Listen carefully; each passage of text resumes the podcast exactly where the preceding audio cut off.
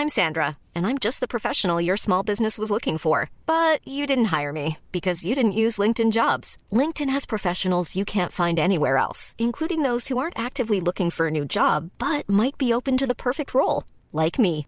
In a given month, over 70% of LinkedIn users don't visit other leading job sites. So if you're not looking on LinkedIn, you'll miss out on great candidates like Sandra. Start hiring professionals like a professional. Post your free job on linkedin.com/people today. Te lo cuento. Tu dosis diaria de noticias. Hoy es martes 26 de marzo y aquí te contamos las noticias que seguro tendrás que saber el día de hoy.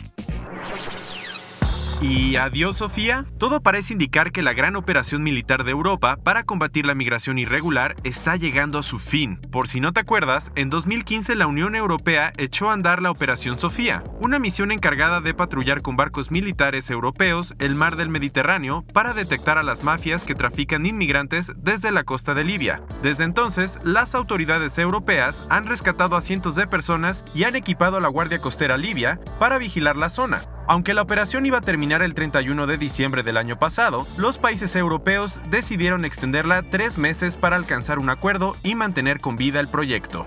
Eh, pero había un pequeño problema. Matteo Salvini, el vicepresidente y ministro de Interior de Italia, se ha negado varias veces a dejar que los migrantes que han sido rescatados por la Operación Sofía desembarquen en su país. Además, como desde 2016 la migración a las costas italianas se ha reducido 90%, Salvini no está interesado en dar más dinero para mantener la misión. Entonces, los demás países de la Unión Europea están tratando de convencer al italiano para que continúe el proyecto. Como el nuevo plazo termina el 31 de marzo, ayer los socios europeos se reunieron para decidir si eliminan definitivamente la misión o si le dan tres meses más. Como el grupo no decidió nada y el tiempo sigue corriendo, la alta representante para la política exterior de la Unión Europea parece ser la única a la vista. ¿Y en qué consiste? Básicamente preparar a los guardacostas libios para que ellos solos controlen sus aguas. Una búsqueda sin límites. Este fin de semana Andrés Manuel López Obrador explicó que va a destinar todo el dinero que sea necesario para buscar a las miles de personas desaparecidas en México. El domingo se reinstaló el Sistema Nacional de Búsqueda de Personas y el presidente prometió que no va a haber límites de presupuesto para localizar a los 40.000 desaparecidos en el país. Sí, así como lo escuchas. Todo el dinero que se ahorre por el plan de austeridad del gobierno se va a destinar a combatir este grave problema. Y para que la búsqueda dé resultados, López Obrador dijo que a partir de ahora se debe establecer un mismo protocolo de investigación para toda la República y garantizar el Registro Nacional de Personas Desaparecidas y el Banco Nacional de Datos Forenses. Lamentablemente, hoy en día hay cerca de 26.000 cuerpos sin identificar en los servicios médicos forenses por falta de un sistema de identificación de cuerpos. Andrés Manuel López Obrador reconoció este obstáculo y dijo que en tres meses su equipo va a evaluar si las mejoras en el Sistema Nacional de Búsqueda están funcionando. Y bienvenido al nuevo universo de Apple. Ayer la compañía soltó varias sorpresas, entre ellas su propio servicio de streaming y una nueva tarjeta de crédito. En sus oficinas de Silicon Valley, Tim Cook, el presidente de Apple, dio a conocer algunos de los servicios y contenidos que va a lanzar y como siempre, dio mucho de qué hablar. Resulta que con Apple TV Plus, la empresa va a producir y emitir series de televisión y películas. Para que te des una idea de la magnitud de esta plataforma, en el evento, Jennifer Aniston, Steve Carell y Reese Witherspoon presentaron su serie The Morning Show y Oprah Winfrey dos documentales que está produciendo para Apple. ¡Wow! Cook explicó que este no es solo otro servicio de streaming, sino el lugar donde los mejores creadores se reúnen. Así que aguas Netflix.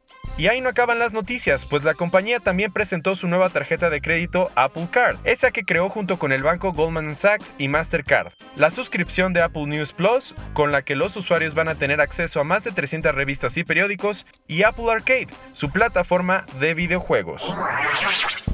Pasando a otros cuentos, hoy hay buenas noticias, pues según el último reporte de The Energy Innovation, estamos cada vez más cerca de reemplazar el carbón con energía eólica y solar. Muy bien, sí, se descubrió que alrededor del 75% de la producción de carbón en Estados Unidos es ahora mucho más cara que la energía solar y eólica. Este cambio se dio porque el mantenimiento en las plantas de carbón se hizo bastante más caro y mientras tanto el precio de la energía solar y eólica bajó, gracias a la tecnología. Y AMLO anda de lo más nostálgico. Ayer le envió una carta al rey Felipe VII y al Papa Francisco pidiéndoles que se disculpen con México y que reconozcan todos los abusos que los españoles cometieron durante la conquista. Sí, es en serio. Según el presidente, España y el Vaticano tienen que hacer las paces sobre ese hecho histórico tan violento para poder celebrar en 2021 los 500 años de la caída de Tenochtitlan. Horas después de la petición de Andrés Manuel López Obrador, Felipe respondió y dijo que lamenta profundamente la publicación de la carta y que rechaza la petición. Ups. Nike va a tener que pagar una multa de nada más y nada menos que 12.5 millones de euros. Resulta que durante más de 13 años la marca deportiva hizo algunas cosas no tan limpias para ganar en el mercado de Europa. Por ejemplo, impidió que comerciantes con licencia vendieran sus artículos como bufandas y camisetas de equipo de fútbol en ciertos países de la comunidad. Obviamente la Comisión Europea se puso a investigar y ayer determinó que esta práctica es de lo más ilegal. Definitivamente a Nike el chiste le salió muy caro.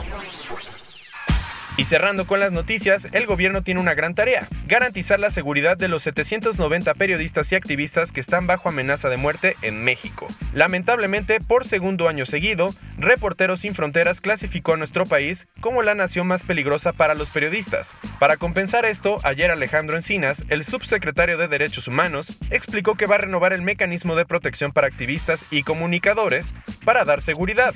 ¿Qué es lo nuevo? La Secretaría de Defensa Nacional y la Policía Se van a encargar del programa, que hasta ahora era manejado por una empresa privada. ¿Funcionará? Esta fue tu dosis diaria de noticias con Te lo cuento. Yo soy Diego Estebanés, dale click y escúchanos mañana.